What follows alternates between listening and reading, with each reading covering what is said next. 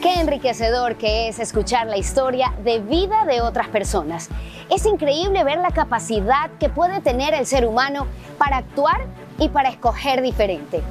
Hay gente que ha logrado salirse de los esquemas, liberarse de los conceptos y crear su propio camino. Esa persona también pudiera ser tú si decidieras hacer las cosas de manera diferente, si cuestionaras la posibilidad de cambiar lo establecido porque no te sientes bien donde estás. Qué pesado es cuando llegamos a cierta edad y nos damos cuenta de que hemos vivido la vida que otros nos dijeron que viviéramos en base a sus creencias, influenciados también por nuestro entorno, nuestra cultura y religión.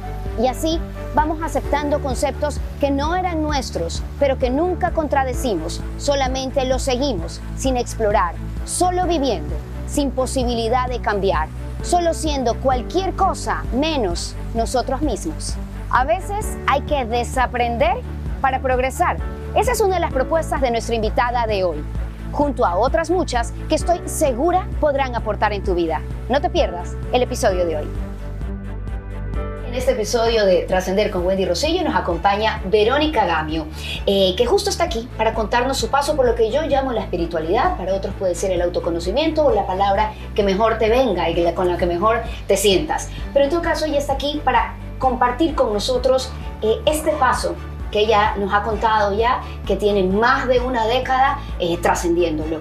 Es mentora, capacitada en Search Inside Yourself, profesora de yoga, entre otras cosas grandiosas y sobre todo una mujer espectacular. Gracias, Vero, por estar aquí con nosotros. Gracias, Wendy, por invitarme.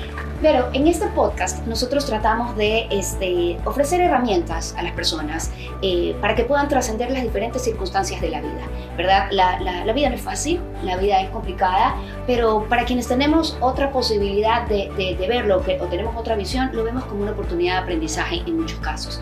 Pero todavía hay mucha gente que no eh, eh, tiene la facilidad de poderlo ver así. Y en muchos casos también quienes hemos tenido la oportunidad de poder meternos en esto que yo llamo la espiritualidad, pasó algo en tu vida. Ya, en mi caso pasaron cosas puntuales, a pesar de que siempre he sido una persona interesada en estos temas, religiosa en su momento, eh, me pasó algo puntual. Me rompió, me fui al fondo, eh, la pasé muy mal y traté de, y me sirvió para redescubrirme. ¿Cómo fue tu inicio, Vero? ¿Cómo te iniciaste en este camino de, de, la espiritualidad o al autoconocimiento, como lo te sientas más cómodo tú llamándolo? Pero ¿cómo empezaste hace 15 años atrás? La verdad es que mi camino ha sido más de, de siempre haber sabido, porque crecí en una familia mm, bastante mística, entonces no, nunca estuve separada de ese tema. Desde que fui muy pequeña siempre tuve contacto con, con, ¿sabes? con la parte, podríamos decir la parte mística, pero también como los secretos del universo, cómo funciona la vida más allá de lo que vemos. Entonces tuve la oportunidad de estar rodeada de mujeres, ¿sabes? Súper sabias, mis madres, mis abuelas, eh, mis tías, todas siempre estuvieron metidas en eso. Entonces crecí una familia que la espiritualidad no estaba separada de la vida cotidiana. Entonces para mí era como la forma de ver el mundo. Entonces nunca inicié un camino como, como como decir, me metí a hacer esto, sino que siempre lo hice desde muy pequeña, intuitivamente. Tuve profesora de meditación a los 12 años, o sea, pasaban por mi casa, no sé, diferentes maestros que hablaban sobre diferentes cosas y mi mamá siempre fue una buscadora, entonces todo el tiempo estaba investigando información más allá de la religión y, nos informaba a todos nosotros. O sea, nuestra casa era, habían rituales y, la gente se reunía a hacer, no sé, ceremonias ah, de meditación y cosas así. Entonces desde chiquita crecí con eso. Pero creo que un punto, siempre fui bailarina y, y bailarina clásica y en el ballet obviamente hay mucha disciplina, rigidez. Y hubo un punto en donde, eh, bueno, estaba viviendo en Italia y mi, una de mis mejores amigas me dice, oye, ¿por qué no te metes a hacer clases de yoga? Y yo, no, qué aburrido el yoga, o sea, como que, ¿sabes? Para mí ya era como, no sé, no me gustaba, era muy... Tenía un concepto de yoga que, que, no iba contigo. Tal vez era muy inquieta, pero siempre he sido una mujer muy inquieta y muy curiosa y, y, y, no dogmática, o sea, ¿sabes? Entonces para mí que me metieran como en un dogma o en una... Era como no, pero empecé, bueno, negué, la primera experiencia de yoga la negué y luego... Eh, curiosamente, en la compañía de ballet donde yo bailaba, en Florencia, nos ponen una profesora de yoga a dar clases para eh, estirarnos y ser más calmados mentalmente. Entonces yo la odiaba. yo la odiaba. Y bueno, y resulta que hay un poco como que me empiezo a conectar, pero como te digo, no fue nada diferente. Para mí lo único que yo encontré cuando empecé a hacer yoga fue que pude encontrar una práctica que no me separara los espacios, porque, por ejemplo, para mí mi espacio de meditar y mi espacio de estar conectado con este mundo siempre existió, pero como en un rincón de mi cuarto, por ejemplo, pero aquí ya estaba usando mi cuerpo, ¿sabes? También para estar en contacto con esa parte. Entonces, el yoga me ayudó a hacer la unión entre el cuerpo y cómo el cuerpo también estaba conectado con esa parte espiritual. Porque lo tenía como un poco, ah, el cuerpo es para hacer ballet, para hacer ejercicio y no tenía nada que ver con, con como el vehículo para conectarme. Ajá, entonces fue como la conexión. Y de ahí, obvio, me invitaron a hacer unos entrenamientos. O sea, todo pasó muy mágico. Yo no escogí ser profesora de yoga, de hecho. O sea, si la gente me pregunta a mí, ¿tú querías ser profesora de yoga? Y yo le dije, no, yo, yo no quería. No, no era algo, no era un deseo que yo tenía, sino me fue sucediendo por cosas de la vida. Me tuve que regresar de Italia. Cuando regresé acá, mi mamá manejaba un centro holístico, de hecho, mis tías y mi mamá manejaban un centro holístico y nos dijeron, oye, ¿por qué no dan clases de yoga aquí? Ustedes que ya, ya saben y como que ya han aprendido. Y yo así como que, bueno, voy a intentar. Y así fue que empecé. O sea, no, no hubo como... Y me salió muy natural. Como te digo, siempre crecí estudiando sobre estos temas. Entonces, no es que era algo que me costó que busqué. Por supuesto. Pero, pero eh, en, en, la historia que nos cuentas, eh, estabas en una sociedad muy diferente. O sea, este, eh, haber crecido en este mundo de las mujeres sabias como tú las describes, y qué bendición que lo hayas tenido así, este, seguramente te hizo sentir diferente. En, en, en, Guayaquil, diferente en, en, alrededor de tus amigas, sobre todo porque además estamos en una sociedad, como tú lo decías, de muchos dogmas, ¿ya? De, mucha, de mucha religiosidad vivida de una manera tan diferente a lo que una espiritualidad un poco más amplia te ofrece. ¿Cómo te sentiste? Sí, o sea, de chica mm, sí, sí había una sensación de, bueno, soy diferente, pero, pero no me molestaba, aunque trataba de pertenecer. Pero luego en mi adolescencia me di cuenta que no necesitaba pertenecer demasiado, o sea, que yo podía ser yo sin necesitar de cambiarme. Y de hecho nunca me ajusté al tipo de pensamiento social que te decía, por ejemplo, que te tienes que amar más o que, o que, que hay algo mal en ti, que como que tienes que cambiar. Nunca lo entendí. De hecho, viví o sea, viví con profesoras, tanto de yoga o como estas maestras que llevaban a, mi familia, que todas hablaban como de este lugar, como de esta parte de que algo nos falta o como que hay que encontrar algo. Entonces te, te ponen en este camino de buscadora o de, o de, o de porque todavía no llegas aquí, entonces todavía no eres ese ser iluminado, cosas así, ¿ya? Y a mí nunca me hizo sentido. Desde pequeña yo siempre cuestioné absolutamente todo. Todos mis profesores de, de meditación, de yoga, me he sentado frente a los mejores maestros del mundo y a todos los he cuestionado porque algunos siguen de alguna manera haciendo como este camino de, de, separación, como si en verdad algo tuviera que cambiar en ti para que tú reconozcas esa espiritualidad, pero realmente no tienes que hacer nada tienes que ser solo tú y mientras más reconozcas cómo tú eres, más espiritual, si le quieres poner esa palabra, eres, porque no hay separación ya.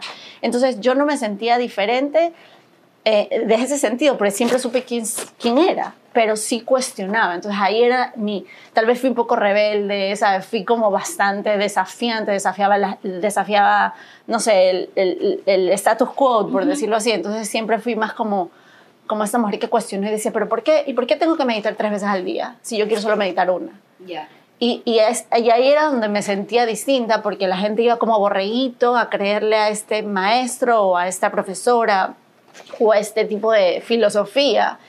Y yo nunca fui una, eh, nunca fui una seguidora. Claro. ¿Sabes? Porque creciste en este entorno en el que ya te habías reconocido como, como un ser independiente, propio, donde podías hacer de ti la mujer que querías ser. Claro, siempre lo supe. Ya, lo, a mí, como yo digo, mi camino ha sido más desaprender todas estas cosas, porque el, lo externo, un dogma o un tipo, un maestro espiritual o un camino, por lo general nos llena de información. Entonces, para mí fue cuando era pequeña obviamente absorbía la información, pero luego cuando pasé mis 20, por ejemplo, empecé a aprender a discernir. De hecho, me, me peleé con todas mis profesoras de, de, meditación, ahí me dediqué a hacer full yoga, pero porque el yoga me ayudó como a, a tener mi autorreferencia, o sea, ya no a seguir a maestros, realmente hice un camino bastante tántrico, o sea, más como mírate a ti en vez de mirar, seguir al guru afuera. Entonces, em, eso me ayudó a, como a, volverme autorreferente y darme cuenta, claro, o sea, en verdad la maestra soy yo, ¿me cachas? Entonces, como siempre lo supe, nunca tuve como ese conflicto más bien tenía que desaprenderme las teorías, como lo de afuera te llena de teorías y te dice, así es como lo debes de hacer. Y esa es la forma. Y yo considero personalmente que no existe un solo camino. ¿ya?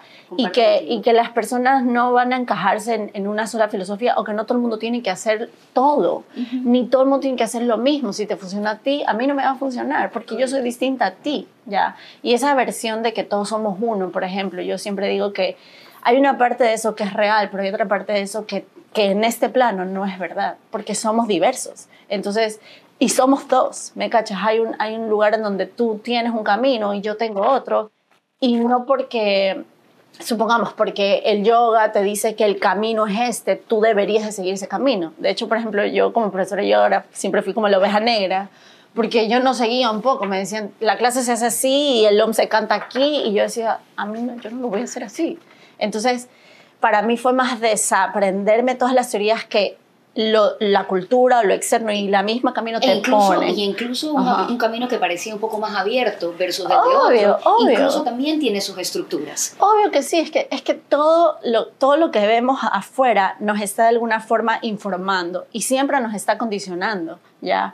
el camino de verdad, de, si tú quieres llamarle despertar o, o darte cuenta, es aprender a discernir. Aprender a discernir y segundo, aprender a que cualquier cosa que te está mostrando la realidad, cualquier camino el que tú estás escogiendo, realmente te está llevando solo a reconocer quién eres tú, nada más. ¿ya? Ese sería el propósito de tu perspectiva, entonces, el, el, propósito que te reencuentres, el propósito de la vida, de tu vida, el que te reencuentres a ti, te conozcas, te respetes y vivas, y, y vivas este, este, este momento, esta vida terrenal, la vivas a tu manera. Sí, sí, pero también no separando lo espiritual de lo terrenal. Porque el problema es que, y yo sí caí en un momento, por ejemplo, cuando me metí en el yoga, caí un momento en creer que eso estaba separado, que había un camino espiritual y que había un camino terrenal, pero no es verdad, es lo que digo, tuve que desaprender también ese concepto que nos, que nos venden estos, estos caminos de autocrecimiento, porque entonces ahí está el, ah, es que él no está tan despierto y yo sí estoy. No está no sé qué. Y, es como, no es verdad, todos estamos despiertos. ¿ya? Entonces, claro, yo creo que el propósito, siempre el propósito de la experiencia es vivir la experiencia. Y estamos en una experiencia, en una experiencia con un cuerpo humano y, y la experiencia es vivirla. O sea, el propósito para mí es simplemente reconocer que en cada momento tienes la oportunidad de tener una experiencia de quién eres sino que tú, tu personaje, ¿sabes? El personaje que te creas, que este personaje espiritual que te creas o el personaje que te crees, se, se, se, limita a sí mismo porque, por el condicionamiento externo, pero también por lo que cree sobre sí mismo. Yo creo que soy una persona que no tiene autoestima. Yo creo que soy una persona que todavía no ha encontrado la paz. Yo creo que... Y todo lo que tú crees también te condiciona en esa experiencia que vas a tener de ti. Cuando hablas de esa experiencia, es porque te reconoces un alma, te reconoces un ser espiritual viviendo este proceso terrenal. Este, ¿Cómo te reconoces? ¿Quién eres? Yo, personalmente. No, o sea, yo me reconozco como una humana que está viviendo aquí, que está aprendiendo a vivir en este plano también. Pero hoy todos tenemos una conciencia, hay una conciencia que nos gobierna, que ahí es el punto en donde todos estamos conectados pero no, me, no veo que esa conciencia esté separada de quién soy humanamente, ¿ya? Sino que vamos a decir que mi cuerpo físico es como un celular que tiene que, ¿sabes?, activar su Wi-Fi para poderse conectar con el Wi-Fi universal. ¿Ya? Entonces, mi, mi, parte más humana, cuando tiene experiencias, a través de esas experiencias, se puede conectar con ese Wi-Fi que es la conciencia.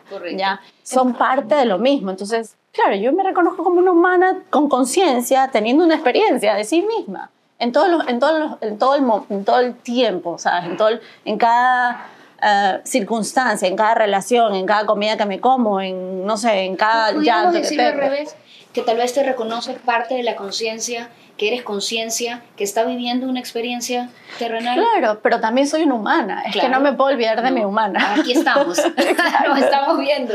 sí, o sea, y sabes que, mira, yo que yo soy muy profunda también en mi pensamiento. A veces no necesitamos cuestionarnos tanto quiénes somos, porque el quién, la pregunta de quién soy es basta Y podría ser que nunca tengamos una respuesta. Así es, claro, por supuesto. Y, y, en, el, en el tiempo, espacio, en esta percepción que tenemos, somos dimensionales, entonces no podemos solo definirnos en, en una sola cosa, ¿ya? Porque somos muchas cosas y somos, tenemos varias dimensiones. Entonces, para mí yo creo que la pregunta más es, ¿quién creo que soy y quién quiero ser? ¿A dónde quiero ir? Exacto. ¿Quién creo que soy? Porque si yo creo que soy esto, esa es la experiencia que voy a tener. Y también si creo que soy súper grande y espiritual, me va a costar también vivir en la vida. De acuerdo vivir esta experiencia de, de, de, estar aquí con las cosas, con la gente, con el pensamiento, con las emociones, con el querer. Entonces vas a querer deshacerte de eso, que es lo típico que la gente te dice, ayúdame a no estar en miedo. Y yo le digo, pero ¿por qué no vives el miedo? Y eso es algo que te quería preguntar, porque eh, viendo, este, eh, eh, bueno, y escuchándote durante mucho tiempo, este, leyendo muchas de las cosas que escribes, siempre he notado en ti, versus las diferentes personas a las que he entrevistado, versus las diferentes personas con las que he conversado en este camino, que tú siempre expones esta dualidad como algo maravilloso en la vida, sea el miedo eh, versus, versus el, no miedo, este, o el, la parte femenina versus la parte masculina. Tienes esta dualidad que tú la respetas de una manera que no todo el mundo la propone. Sí, yo creo que desde muy pequeña fui así, yo te lo digo, o sea, es, es, como la forma en la que veo el mundo. Mi diseño humano está diseñado para ver el mundo con esa habilidad y no la, la, la, la cojo, exacto, porque es que no necesitamos hacerla, porque hay una parte de esa dualidad que es una ilusión, pero sin embargo, como vivimos en ese plano y estamos aquí, la vamos a tener que la vamos a tener que experimentar. Y, y sabes qué, esa es la paradoja de la vida, porque en verdad no, no, no necesitas eh, ser o uno o el otro. O sea, no tengo que ser o luz o sombra. Puedo ser luz y sombra. O no necesito ser buena o mala. Puedo ser mala y buena. ¿ya? Y esa es la lógica que, que, muchos seres humanos no han comprendido todavía. La lógica observación que tenemos con la vida es que siempre estamos mirando la vida desde la dualidad y no aceptando la dualidad. La gente quiere ir a la paz, por ejemplo. La gente quiere ir a la luz, quiere ir siempre al bienestar. Y yo le digo, ¿y qué pasa con el otro lado que también existe? Recíbelo. ¿ya? Entonces, por eso es que la gente se vuelve buscadora. Correcto. ¿ya? Y el camino no es ser buscador, el camino es, ser agotador. Obvio. Y es agotador y desgastante. Porque cuando eh, yo, yo, recuerdo alguna vez este, eh, cuando me cansé me cansé en, este camino y dije, pero, pero no, no encuentro, no llego. Hasta que me di cuenta, efectivamente, eh, estoy muy de acuerdo con tantas cosas que dices, hasta que me di cuenta que esto ya no se trata de buscar más. Exacto. Y es desgastante. Pero en todo caso, de todas maneras, el, por lo menos encontrarte en esa posición. Es una posibilidad de tener una vida que te ayude a trascender, por eso mi podcast se llama Trascender, no porque hay que trascender hacia, hacia una luz o, llegar a ser Buda o Jesús, realmente es un trascender a las cosas pequeñas de la vida, a esa cosa que te está pasando y que en este momento, a pesar de ser quien eres o a pesar de creer que hayas alcanzado ser alguien, te está complicando. Sí, y sabes que mira, la dualidad nos permite tener una experiencia Em, vamos a decir, del espectro total de la vida y de quién eres tú. Porque la gente siempre quiere experimentarse en un polo, ¿sabes? Me quiero experimentar en la paz. O en, polos, en polos que están con conceptos adquiridos, por ejemplo, lo bueno y lo malo. O sea, lo chévere de esta vida y de este plano de esta manera que tenga esa dualidad es que podemos experimentar todo el espectro. O sea, puedo pasar por todos los colores del arco iris, puedo pasar por todas las emociones, puedo pasar por todas las experiencias, puedo pasar por todo. Pero la gente se niega a las experiencias porque no quiere experimentar esa totalidad de quién es. Entonces, ahí es cuando entramos en la idea de me quiero cambiar a mí mismo porque no soy bien, porque no me amo suficiente, porque no soy suficiente. Y claro, hay un programa humano que nos hace, o sea, una percepción humana que nos hace creer que esa totalidad es parcial.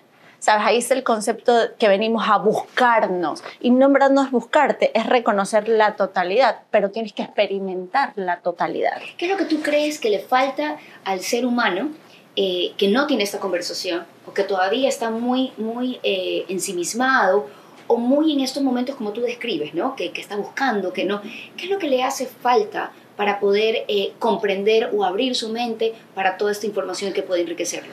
Mira, es que hay dos, vamos a decir que hay como etapas, ¿ya?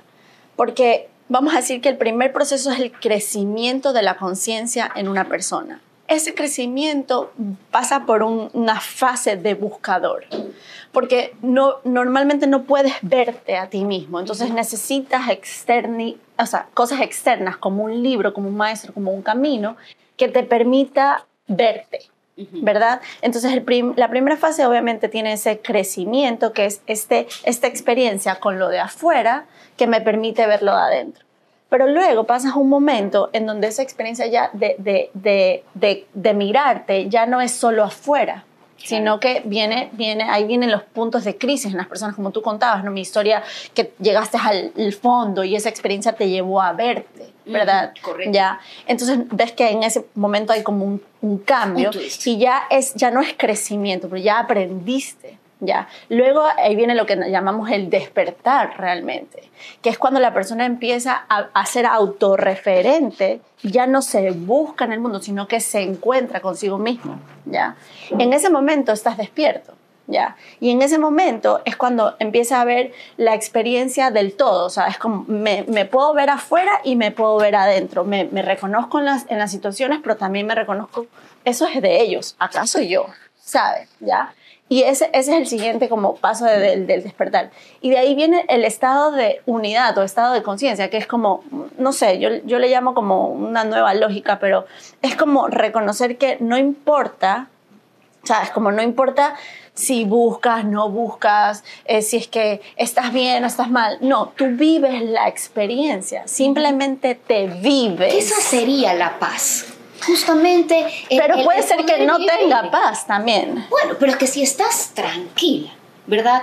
Comprendiendo que lo que pasa a tu alrededor o incluso dentro de ti tiene una razón o no tiene una razón, pero tú vives esa experiencia como tú muy bien la llamas, sin que eso te lleve a un momento de, de, de, o sea, sin que te lleve a un hueco, uh -huh. a un rompimiento nuevamente, sino a respetar que estás viviendo incluso eso es como liberador, es como pacífico. Es liberador. ¿Sabes lo que sucede? Es que dejas de buscarle significado a la vida uh -huh. y le creas el significado o dejas que la vida te enseñe el significado de ese momento. Y, y se desarma un poco, hay una parte muy profunda porque se desarma mucho la identidad, ese sentido de identidad que tienes, de esta soy, estas son mis creencias y esto es lo que yo debo hacer y así es mi vida y esta es la paz y este es amor. Entonces se desarma esta, esta, esta identidad y tú la puedes ir moldeando de acuerdo a la experiencia. Entonces no necesitas ser siempre la misma, puedes cambiar.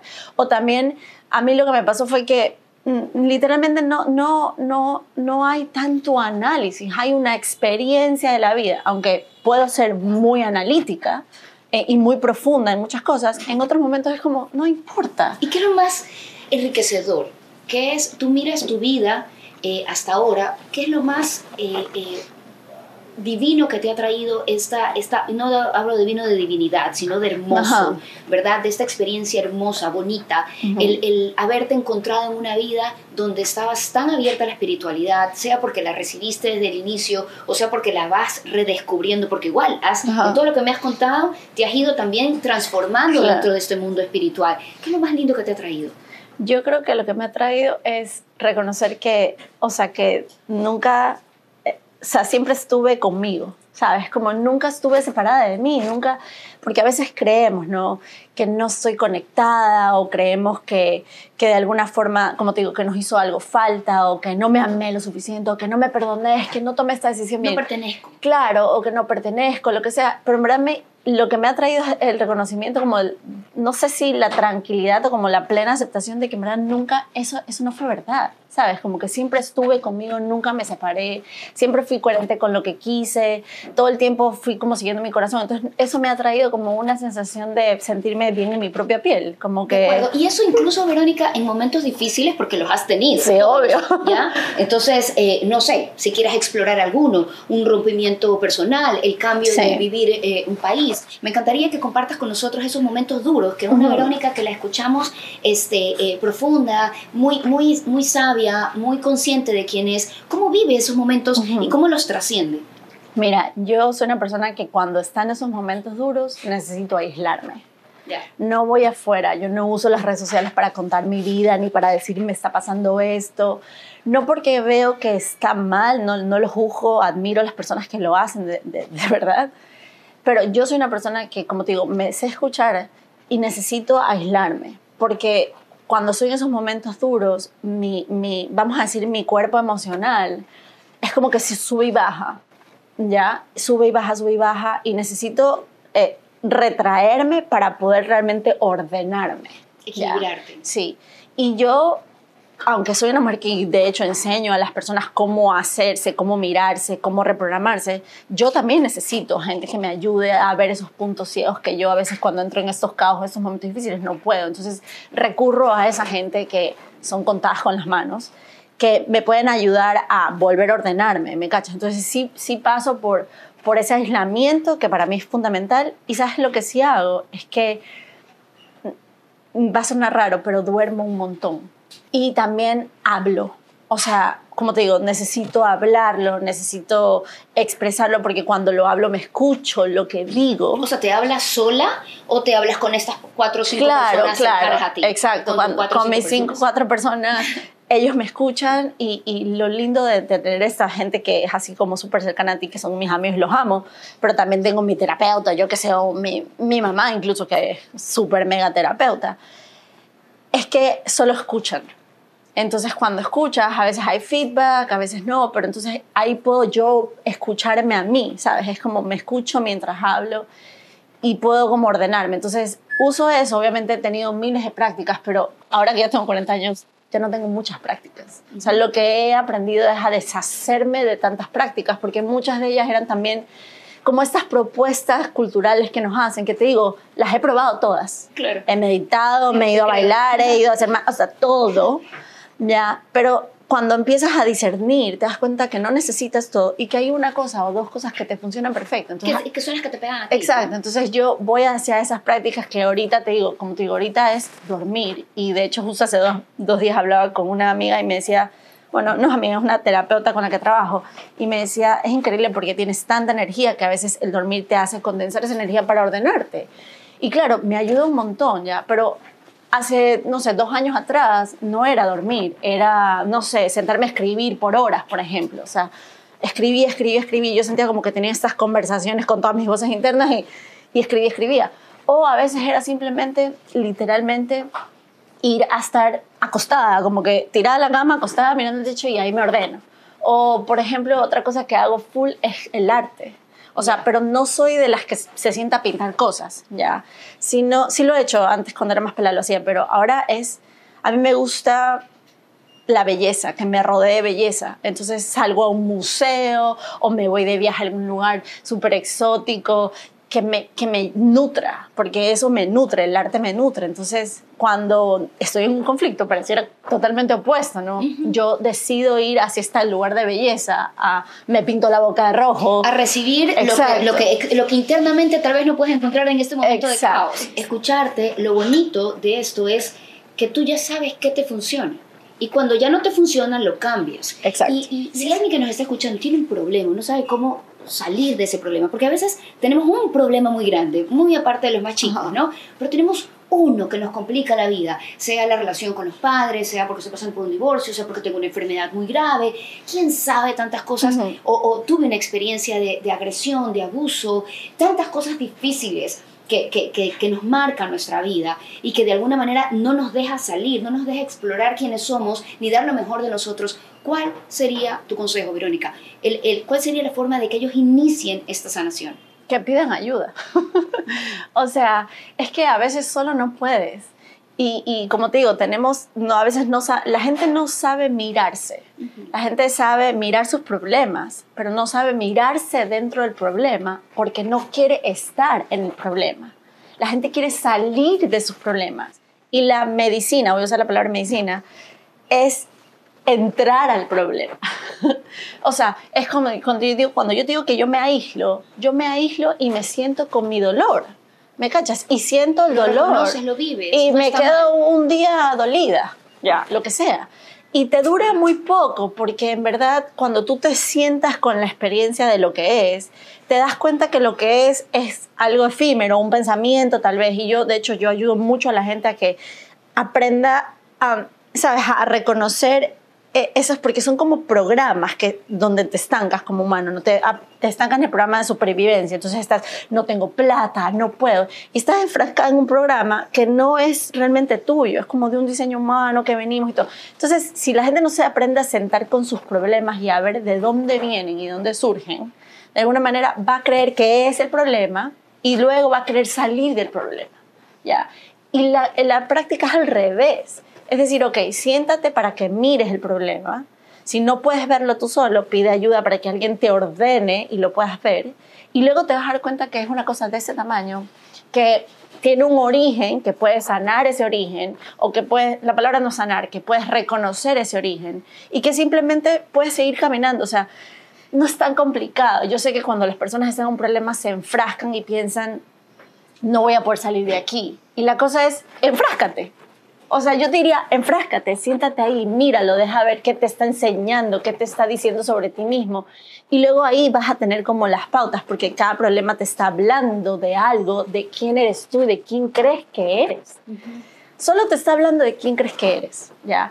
Entonces, si tú te has creído que eres insuficiente, si tú te has creído que, mm, que eres un pobrecito, si tú te has creído que eres una mala persona, el problema te va a mostrar que piensas eso. ¿Qué es lo que tú piensas sobre eso? De ahí que eh, se dice tanto que la vida y este paso por esta vida es un aprendizaje. Mira, yo, yo, yo, diría, más que ya un aprendizaje, es una experiencia de todo. O sea, porque yo, yo, yo creo que no hay nada que aprender. ¿Crees que en, tenemos? en este momento que nos conectamos con la conciencia, ¿de ahí crees que viene? Sí, porque lo, lo único que podrías aprender es darte cuenta qué estás pensando sobre quién eres. Porque si tienes un problema, supongamos que te vas a quedar sin plata, ¿verdad? Y, estás asustado porque no tienes dinero. Esa situación, o sea, esa realidad que se presenta frente a ti, te está mostrando qué es lo que tú piensas sobre la realidad. Y por lo general, las personas tenemos grabados en nuestro subconsciente todas estas memorias de lo que esos momentos significan, ¿ya? Entonces tú tienes realmente, la, estás viviendo ese momento de problema con, una toda una, con una predisposición, pero pasada, no es un presente, no es, tu, no es tu experiencia real del momento. y lo que has dicho es, es importantísimo, porque no eres tú, o sea, no te, y eso no te permite lo que tú has dicho durante claro, toda esta reconocer quién eres. No te permite verte, regresamos al inicio, no te permite verte, pero tú estás tan convencido de que esa es la única verdad, y tan porque es lo único que conoces además, no es tu culpa, ¿no? No es tu culpa. O sea, crees que ese es tu mundo, crees que eso es que realmente se complica el poder encontrarte en toda esta bulla de tanta cosa. Claro, por eso es que un paso también podría ser el aprender a reconocer cómo funciona tu mecanismo humano humano, no el espiritual, porque no está separado, pero yo enseño mucho esto de aprender cómo a reconocer tu mecánica humana y de cuáles son los programas, qué es lo que está en tu subconsciente. Es súper interesante. Por ejemplo, pudiera ser la reacción, pudiera ser el aislamiento, pudiera ser el callarme, pudiera ser, o sea, Hay muchos mecanismos biológicos. De hecho, solo hay cuatro, que todos los humanos lo tenemos, pero los vivimos de diferentes maneras, pero son cuatro impulsos biológicos que tenemos y esos impulsos hacen que las personas por lo general siempre actúen o en lucha, o en huida, o en evasión, o en desvalorización. Esos son, esos son los impulsos que él tiene el ser humano. ¿Cómo nos hacemos conscientes de lo que nos está pasando y, y de todo en general, Verónica? Sí, o sea, podemos decir que ser conscientes, para volverte consciente tienes que vivir tu vida, porque la vida te permite tener conciencia. Cada experiencia, como decíamos, que vas a vivir y que te adentras en la experiencia de vivirla, te va a dar conciencia. Pero podríamos decir que si, si, lo ponemos como en pasos, ya, el primer paso sería ir a descondicionarte, ¿sabes? Como darte cuenta qué es lo que te está operando, qué es lo que está haciendo que tú no tengas conciencia o qué está haciendo que que en tu vida se repitan los mismos patrones, por ejemplo, ya que tú constantemente llegues al mismo punto de quiebre, llegues al mismo punto de quiebre y estés como en un loop, ya. Primero tienes que reconocer ese loop. ¿Ya? Y entonces ese look tiene una mecánica que es individual, es, eh, bueno, es individual y también tiene un programa que es humano, no tiene cuatro programas humanos. Entonces, vamos a reconocer primero cuál es esa mecánica y qué es lo que está grabado en tu subconsciente, qué es lo que está grabado en esa parte más inconsciente de, de Wendy, para que ella pueda decir, ok, este es mi, es lo que me opera. ¿Ya? Cuando tú haces ese reconocimiento de eso que te opera, ya estás siendo consciente de quién eres, ¿ya? De una parte de quién eres, ¿verdad? Y luego vamos a decir que el siguiente paso es empezar a crear una nueva neurología o a empezar a crear una nueva... Eh, como una nueva forma, ¿ya? Podemos llamarlo una nueva identidad, o podemos llamar el nuevo humano, o podemos llamarlo como tú quieras, pero empiezas a, a moldear esa nueva identidad no basada en solo las experiencias referentes de lo que viviste o lo que tienes grabado aquí, sino que te vuelves consciente y tú puedes elegir quién quieres ser en cada momento, ¿ya? Ahora, esta parte de elegir es la parte que más, más mm, podría ser paradójica y también difícil porque nosotros creemos que elegimos libremente y muchas cosas no las elegimos libremente. Viene nuestro pasado, colapsado, subconsciente que las elige. Entonces, siempre el trabajo de ser consciente viene en reconocer la mecánica, en reconocer cómo funcionas como humano y qué es lo que tienes aprendido como humano. Que eso es lo que se está proyectando, eh, proyectando en tu realidad. Y de ahí, después de ese paso, obviamente hay, hay el paso de, de empezar a crear neuronalmente, como te digo, unas nuevas conexiones para que tú puedas operar diferente y tu percepción del mundo no es que sea distinta, sino que sea más amplia, que incluya más cosas. Y ahí es donde yo hablo del trabajar, del cambiar la lógica, porque ya no, no es una lógica que vemos la vida de separación como lo hemos estado haciendo hasta ahora, sino que empezamos a ver esta, esta posibilidad de ser y malos y buenos, ¿sabes? Es como puedo experimentarme en todo. Y eso es otra, ya es otro, es vivir otra realidad, es vivir de otra manera, ¿ya? Pero no porque la forma en la que estés viviendo está mal, sino que esta forma ya no te funciona. Tú dices, bueno, ya, ya no quiero vivir solo peleándome con y con el mal, quiero experimentarlo todo.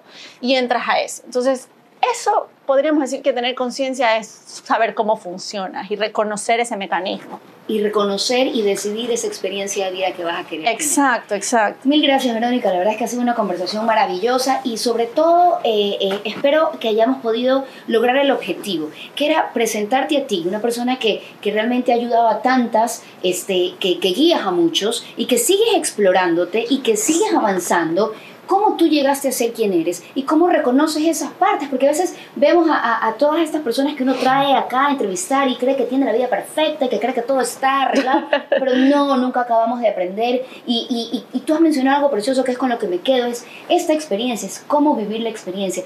Y, y me quedo también con estas ideas de que no es querer cambiarte a ti, es reconocerte, es encontrarte y saber cómo vivir de mejor manera eso, que es lo que creo que todos sí, Al final, al final es lo que te digo, o sea, nunca vas a dejar de ser tú. ¿Sabes? Por más de que hagas todo el camino espiritual que tú creas que necesitas hacer, nunca vas a dejar de ser tú. En verdad, nunca cambiamos, solo nos expandemos. Entonces, cuando aprendes a en esa expansión, incluir más cosas y permitirte sentir más cosas, tener nuevas experiencias, eh, dejarte estar en el dolor, dejarte estar en el miedo, vas a notar que hay un mundo enorme de posibilidades de todas las experiencias que puedas tener. Entonces, esta vida se vuelve súper divertida. Sí, sí. Y tú le dices diversión, a ellos le podemos decir paz, pero en todo caso, la idea es trascenderla de la mejor manera, donde no estés conectada con lo que te trae e-, esa, esa parte oscura de la vida que nadie quiere tener, que puedes vivir en momentos, que la puedes reconocer en momentos y que es lindo como tú lo propones, estoy de acuerdo, pero que realmente uno quiere vivirla, como tú lo dices, de una manera divertida. y con placer. Exacto, exacto. Y expandiéndote a que va, mucho más allá de lo que crees que en este momento es tu vida. Así que sí hay oportunidad de que tu vida sea de otra manera. Es cuestión de que un poco te decidas. Y bueno, pues si puedes escuchar estos podcasts cada vez que tú quieres, este, ya sabes dónde lo puedes encontrar, en Anchor, Google Podcasts, Apple Podcasts, Spotify y por supuesto ahora tctelevisión.com. Vamos a tener aquí siempre personas como Verónica que nos viene a, a compartir su sabiduría y también su vida personal para que te des cuenta que no es difícil para ti. Si no fue difícil para ella, no va a ser difícil para ti. Siempre se puede. Gracias, Vero. Gracias, gracias. Y con ustedes hasta el siguiente episodio. Nos vemos. Este espacio es para ti. Escríbeme a mis redes en Facebook e Instagram, arroba trascender con Wendy Rosillo, y dime qué información te interesaría conocer, qué tema te gustaría tratar o sobre qué técnica quisieras aprender y buscaré cómo ayudarte. No olvides que puedes ver el podcast video en tctelevisión.com y escucharlo en todas las plataformas disponibles.